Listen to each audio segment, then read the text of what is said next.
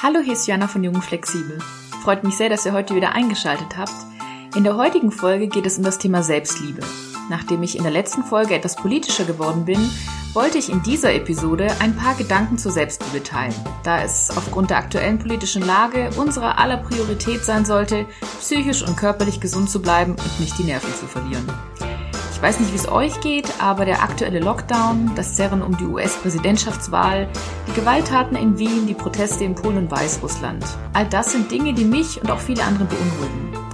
Gerade wenn im Außen sehr viel passiert, ist es aus meiner Sicht umso wichtiger, die Innenschau nicht zu vergessen. Vielleicht auch mal sein Handy für ein paar Stunden auszuschalten und Selbstfürsorge zu betreiben. Denn erst wenn es uns gut geht, wir innerlich gestärkt sind und uns eben nicht völlig in Schreckensmeldungen verlieren, erst dann können wir für andere da sein und uns überhaupt erst für unsere Belange einsetzen. Neben praktischen Tipps, die wir wahrscheinlich alle schon ganz intuitiv befolgen, wird das eine Folge über Yoga-Philosophie, Meditation und warum Vergebung ein so elementarer Baustein der Selbstliebe ist. Aber ja, ein bisschen Gesellschaftskritik ist natürlich auch wieder mit dabei. Ich wünsche euch jetzt ganz viel Spaß beim Zuhören. Ich glaube, das, was ich euch jetzt erzähle, ist für niemanden von euch etwas Neues. Alles, was ich sage, sind Dinge, die wir unterbewusst oder bewusst bereits wissen. Tief in unserem Innern wissen wir alle, wie man ein gesundes und glückliches Leben führt. Nur haben wir das alle im Laufe der Jahre irgendwie vergessen. Es scheint etwas dazwischen gekommen zu sein, was sich wohl das Spiel des Lebens nennt. Ein Auf und Ab der Gefühle, die ein oder andere Verletzung oder Schicksalsschläge. Es geht hier deshalb nur um eine Erinnerung dessen, was wir alle wissen dass diese Schutzmauern, die wir einst bauten, die Anfeindungen, die wir anderen gegenüberbringen, um irgendwie durch unser Leben zu kommen, die Selbstgeiselung, die wir tagtäglich betreiben, gar nicht so hilfreich sind, wie wir vielleicht glauben. Und die Welt, wie sie momentan am Start ist, lässt ahnen, dass die Menschheit an irgendeiner Stelle falsch abgebogen ist. Was aber soll all das mit Selbstliebe zu tun haben? Ich versuche mich mal Stück für Stück heranzutasten.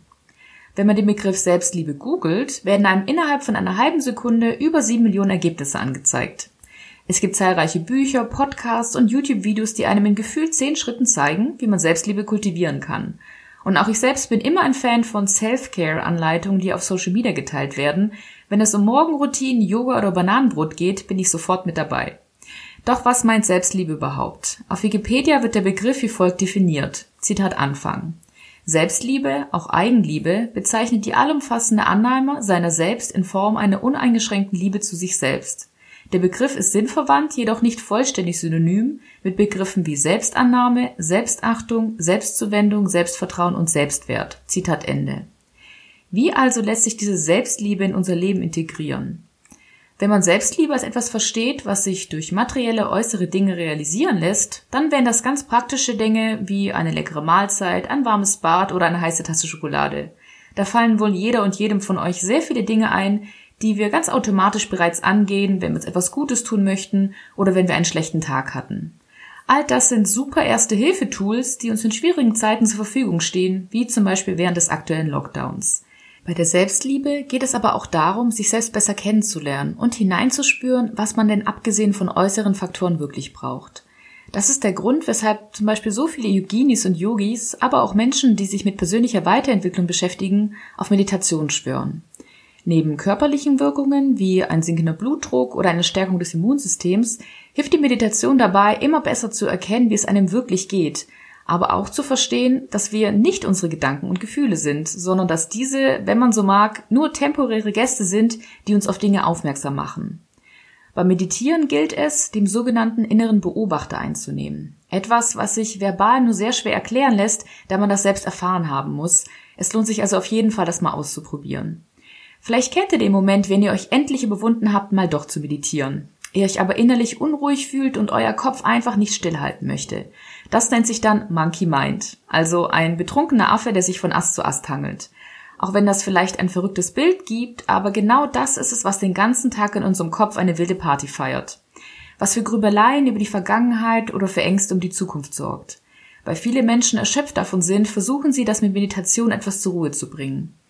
In den sogenannten Yoga Sutras, also der Verschriftlichung der Yoga-Philosophie, steht bereits als zweiter Vers im ersten Kapitel das folgende. Ich spreche es einmal auf Sanskrit aus, weil ich es ziemlich schön finde. Yoga Chitta Vritti Niroda. In unserem Yoga-Skript wurde es übersetzt mit, Zitat Anfang, Yoga ist jener Zustand, in dem die Gedankenwellen zur Ruhe kommen. Zitat Ende. Und für alle, die jetzt sagen, also ich könnte nie meditieren, mir kreisen zu viele Gedanken, das ist mir viel zu anstrengend, genau diese Aussagen sind bereits Grund genug dazu, überhaupt erst mit dem Meditieren anzufangen. Ich liebe den Ausspruch, wenn du glaubst, du hast nicht einmal fünf Minuten Zeit, um zu meditieren, dann nimm dir 60 Minuten. Zeit ist relativ. Und wenn ich irgendjemandem nur eine Sache aus der Yogi-Welt empfehlen könnte, dann wäre es Meditation. Schon allein fünf oder sogar nur zwei Minuten pro Tag machen einen gewaltigen Unterschied. Selbst wenn ihr merkt, wie viele Affen da in euch eine wilde Party feiern oder wie gestresst ihr euch fühlt, schon allein diese Erkenntnis ist Gold wert, um zu überlegen, was ihr daraufhin tun könnt, um euch besser zu fühlen. Ohnehin ist der Weg das Ziel, kaum jemand hat nie irgendwelche Gedanken.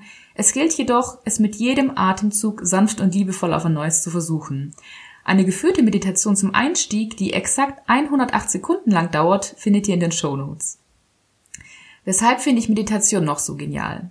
Wenn man das mal über ein paar Wochen gemacht hat, dann lernt man, sich in seinem alltäglichen Leben nicht mehr so stark mit seinen Gedanken und Gefühlen zu identifizieren und sich auch nicht von ihnen kontrollieren zu lassen. Soll heißen, in Konfliktsituationen schafft man es immer besser, sich gesund davon zu distanzieren, es nicht persönlich zu nehmen und objektiv über den Sachverhalt zu sprechen. Und wir erkennen auch, dass, wenn wir dann doch emotional reagieren, also wenn wir getriggert sind, dass es dabei selten um die Sache an sich geht, sondern dass es meist ein tiefsitzenderes Problem oder ein unverarbeiteter Schmerz ist, der dahinter steckt. Ich möchte an dieser Stelle keinen auf Hobbypsychologin machen, aber ich teile diese Erkenntnis deshalb, weil die Auseinandersetzung mit sich selbst dazu führt, dass man bei Dingen, die einen nerven, wütend oder traurig machen, schaut, warum es eben diese Gefühle auslöst und ob es vielleicht doch vergangene Ereignisse und daraus entstandene Annahmen über das Leben gibt, die nie verarbeitet oder revidiert wurden. Auch denke ich, dass die Corona-Zeit letztlich nur noch stärker zeigt, was ohnehin im Argen war. Sei es bei sich selbst, in zwischenmenschlichen Beziehungen, zwischen Arbeitskolleginnen und so weiter.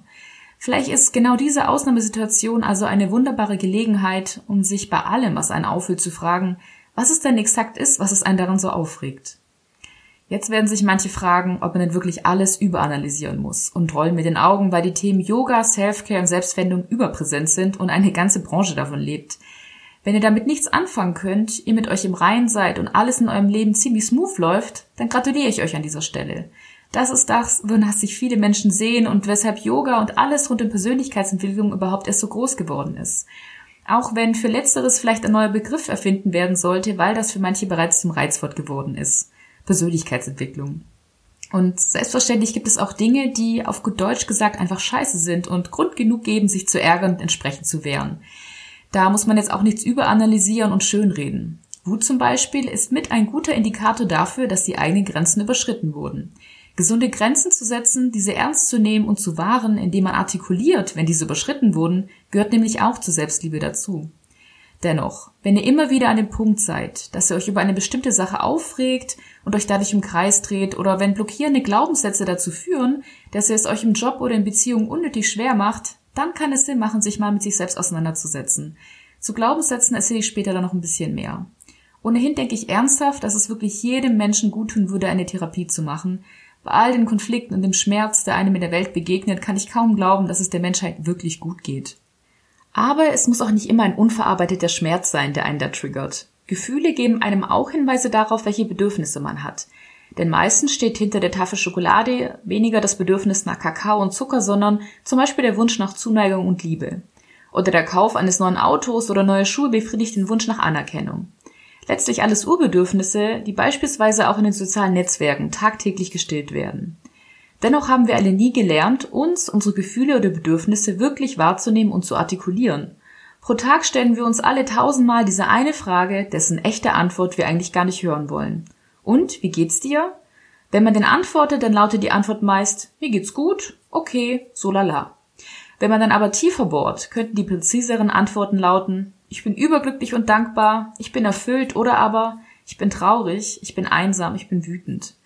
Natürlich ist es anstrengend, genau hinzuschauen und man muss es vielleicht auch nicht in jedem Moment und nicht mit jeder Person tun. Und manchmal hat man schlicht und einfach keine Lust darauf, sich mit sich selbst auseinanderzusetzen und man möchte in Anführungszeichen unvernünftig sein, sich vielleicht mit Freunden betrinken, Fastfood essen oder stundenlang Serien schauen. Genau das gehört dann aber auch dazu zu schauen, was man in diesem Moment braucht und liebevoll zu sich zu sein, auch wenn man eben nicht morgens um 5 Uhr aufsteht, joggen geht und einen grünen Smoothie zu sich nimmt. Ein Yogi, eine Yogini würde sagen, sich selbst in jeder Sekunde zu verzeihen. Das klingt jetzt vielleicht hochdramatisch, trifft aber den Nagel auf den Kopf. Vergebung ist eines der wichtigsten Elemente, wenn es um Selbstliebe geht. Sich selbst zu 100 Prozent zu akzeptieren, mit oder trotz aller vermeintlichen Schwächen und Unzulänglichkeiten. Und man tut einiges für seinen eigenen Seelenfrieden, wenn man anderen Menschen vergibt. Vergebung heißt nicht, Dinge gut zu heißen, die jemand gesagt oder getan hat, aber es heißt zu akzeptieren, dass sie geschehen sind, sie dadurch loszulassen und sie nicht mehr, sich nicht mehr unnötig mit dem Päckchen zu beschweren. Das Schöne dabei ist, dass man Vergebung üben kann, ohne dass die andere Person zwingend dabei sein muss. Man kann also auch mit Verstorbenen oder mit Menschen Frieden schließen, die nicht mehr in der Nähe sind. Eine Meditation, die einem eine erste Idee dieses Loslassens geben kann, findet ihr auch in den Shownotes. Trotzdem an dieser Stelle erneut der Hinweis und die Bitte, euch professionelle Hilfe zu suchen, wenn euch seelische Verletzungen über Jahre hinweg begleiten oder belasten. Seelischer oder mentaler Schmerz findet aber nicht nur bei einzelnen traumatischen Erfahrungen statt, sondern im Alltag eines jeden von uns. Wie oft beurteilen wir uns oder andere für das, was sie tun?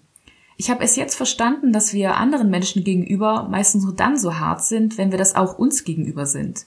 Sind wir mal ehrlich. Würde ein in sich ruhender, entspannter Mensch schlecht über andere sprechen? Würde ein zufriedener Mensch Kriege anzetteln oder andere Menschen abwerten oder ihnen Leid zufügen? Ich glaube irgendwie nicht. Eine super berührende Folge des Yoga Podcasts findet ihr auch in den Shownotes. Da teilen zum Beispiel die TeilnehmerInnen eines Yoga Teacher Trainings unter Tränen ihre negativen Glaubenssätze und lernen erst durch diese Konfrontation mit sich selbst so zu sprechen, wie sie das mit ihren Liebsten tun würden. Das klingt jetzt vielleicht erstmal komisch, aber wenn man mal beobachtet, welche Gedanken man da so über sich selbst hegt, dann darf man sich schon mal fragen, würde ich so mit meiner besten Freundin, mit meinem besten Freund sprechen?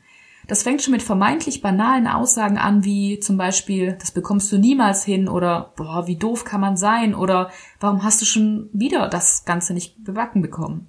Die Liste ließe sich unendlich fortsetzen. Sprecht diese Sätze mal laut aus und stellt euch vor, wie die Person, zu der ihr das sagen würde, zusammenzücken würde. Ist es nicht krass, dass wir es zulassen, so mit uns zu sprechen? Wir glauben, wir müssen schlecht über uns denken oder dürften uns nichts gönnen.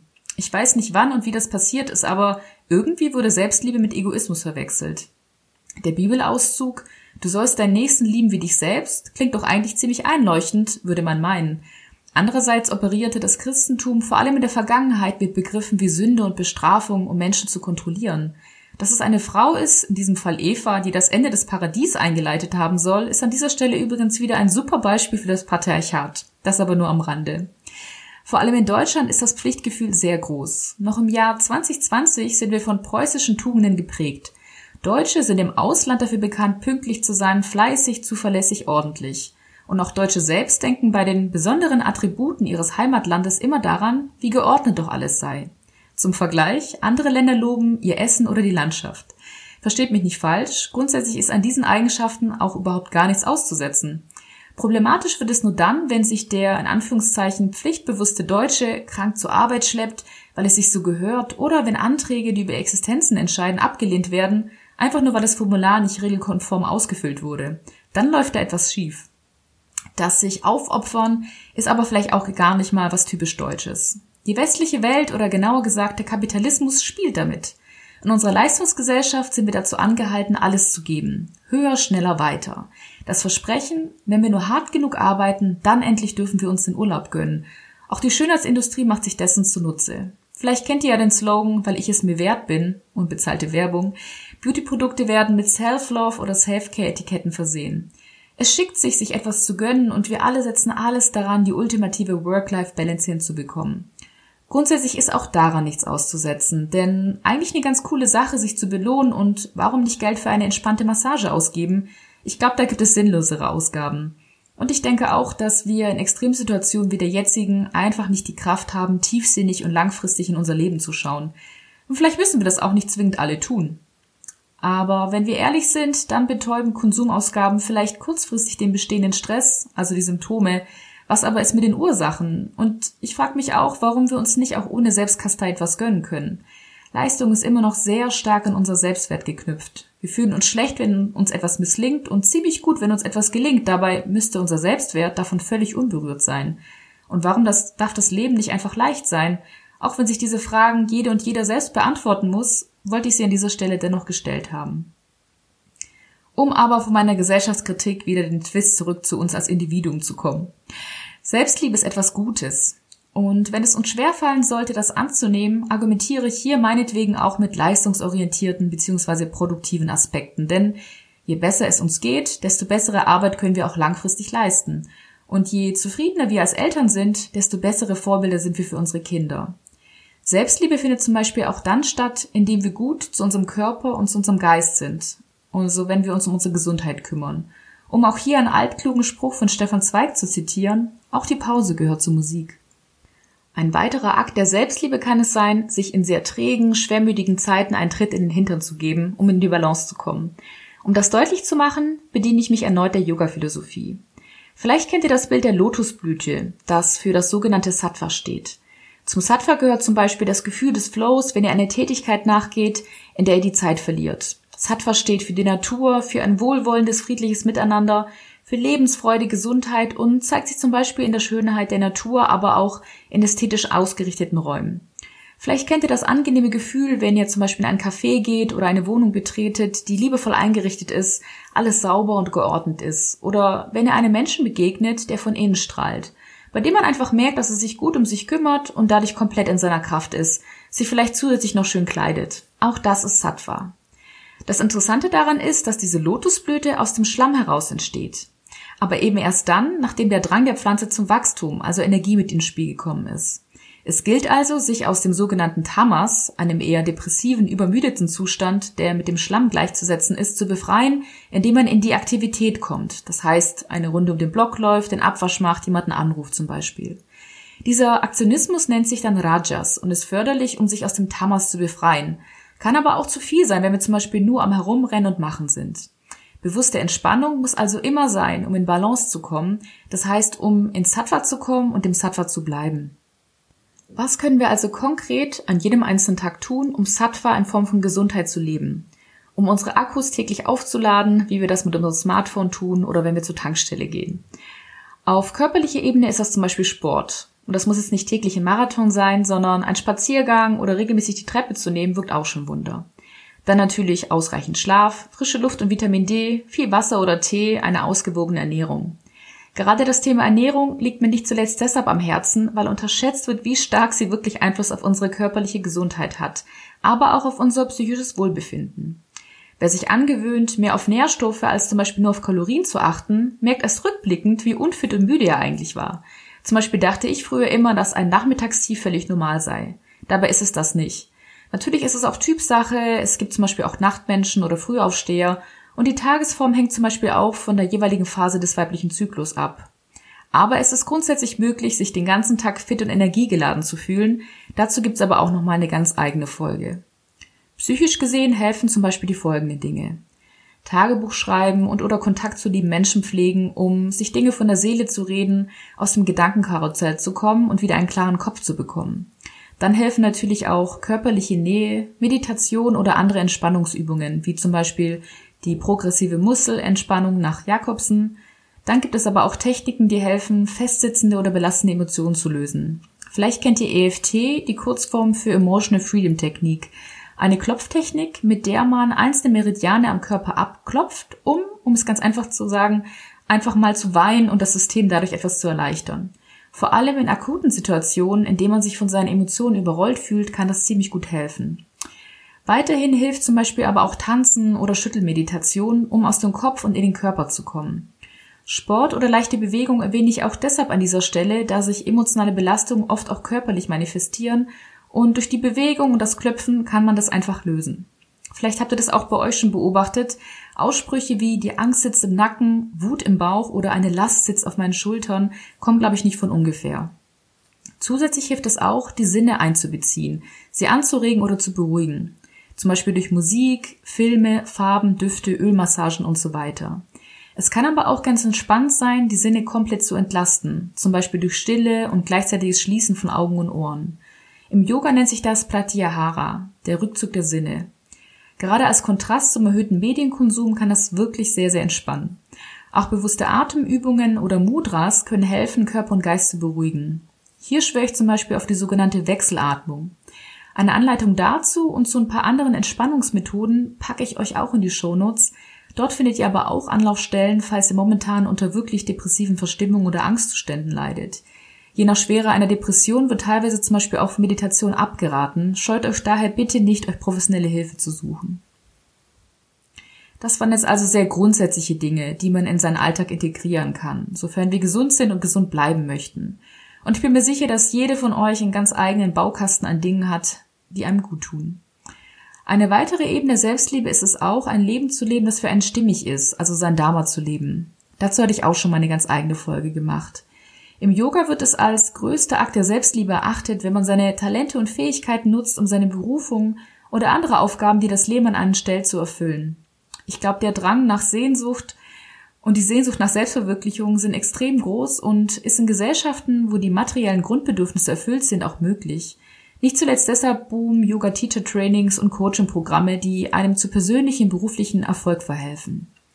Dennoch bin ich immer sehr vorsichtig, wenn es Menschen aus der Coaching- oder Persönlichkeitsentwicklungsszene gibt, die einem sagen, dass man alles nur mit der positiven Einstellung und, ich zitiere, wenn man es denn wirklich will, tun möchte. Ich stimme hier nur teilweise zu. Einerseits lässt sich mit der richtigen Einstellung wahnsinnig viel erreichen. Viele Menschen unterschätzen, wie viel und wie stark sie ihr Leben wirklich beeinflussen können und ich selbst habe wahnsinnig viel von Podcasts, Büchern, Online-Kursen und meiner Yoga-Ausbildung profitiert. Gerade das Yoga bietet so viele hilfreiche Weisheiten und Gesundheitstechniken, die man aus meiner Sicht auch in unserem Bildungssystem verankern müsste. Quasi eine Art Lebensschule. Andererseits haben manche Menschen ein schweres Päckchen zu tragen, sind psychisch erkrankt, strukturell benachteiligt oder haben finanzielle Schwierigkeiten. Hier wünsche ich mir etwas mehr Awareness und Mitgefühl. Das soll zwar nicht als Ausrede dienen oder als Erlaubnis, sich jetzt endlich in Selbstmitleid zu suhlen, statt etwas an seinem Leben zu ändern, dennoch fühlen sich manche Menschen von den vielen heile Weltversprechungen unter Druck gesetzt, dabei bräuchten sie lediglich medizinische Hilfe zum Beispiel. Aber genau dieses Mitgefühl ist es, das wir nicht nur anderen, sondern auch uns selbst entgegenbringen müssten. Mitgefühl für uns selbst, vor allem wenn wir professionelle Unterstützung brauchen oder an manchen Tagen einfach keine Kraft oder Lust haben, um Yoga zu praktizieren und uns selbst zu finden. Was mir zum Abschluss noch wichtig ist zu sagen, da das, glaube ich, oft missverstanden wird. Beim Thema Selbstliebe geht es eben nicht darum, ständig positiv zu denken, alles wegzulächeln und die Welt da draußen zu ignorieren, sondern ganz im Gegenteil. Es geht um die Auseinandersetzung und die Verarbeitung alten Schmerzes und um das Auflösen blockierender Glaubenssätze, um es uns im Hier und Jetzt einfacher zu machen und der Welt etwas zurückzugeben. Ein paar PodcasterInnen, die den Spagat zwischen, zwischen Spiritualität und echtem Leben aus meiner Sicht ganz gut hinbekommen, und sich dabei teilweise auch noch politisch und oder sozial engagieren, habe ich auch als Inspiration ebenfalls verlinkt. Glaubenssätze hatte ich vorhin bereits kurz angesprochen und sind vielleicht auch so eine Art Buzzword, aber da steckt trotzdem ziemlich viel dahinter. Ein paar Beispiele. Wenn man davon überzeugt ist, dass Geld schlecht ist oder dass es schwer ist, dieses zu verdienen, dann wird man alles in seinem Leben dafür tun, um diesen Glaubenssatz zu bestätigen. Dasselbe gilt zum Beispiel für die Partnerinnensuche. Wenn man davon überzeugt ist, dass Liebe schwer oder nur voller Drama zu finden ist, dann sucht man sich genau diese Menschen aus. Das alles läuft völlig unterbewusst ab, quasi im Autopiloten. Wer also den Eindruck hat, sich immer wieder in dieselbe Situation zu manövrieren oder mit denselben Konflikten konfrontiert zu sein scheint, dann empfiehlt es sich, sich damit mal näher auseinanderzusetzen.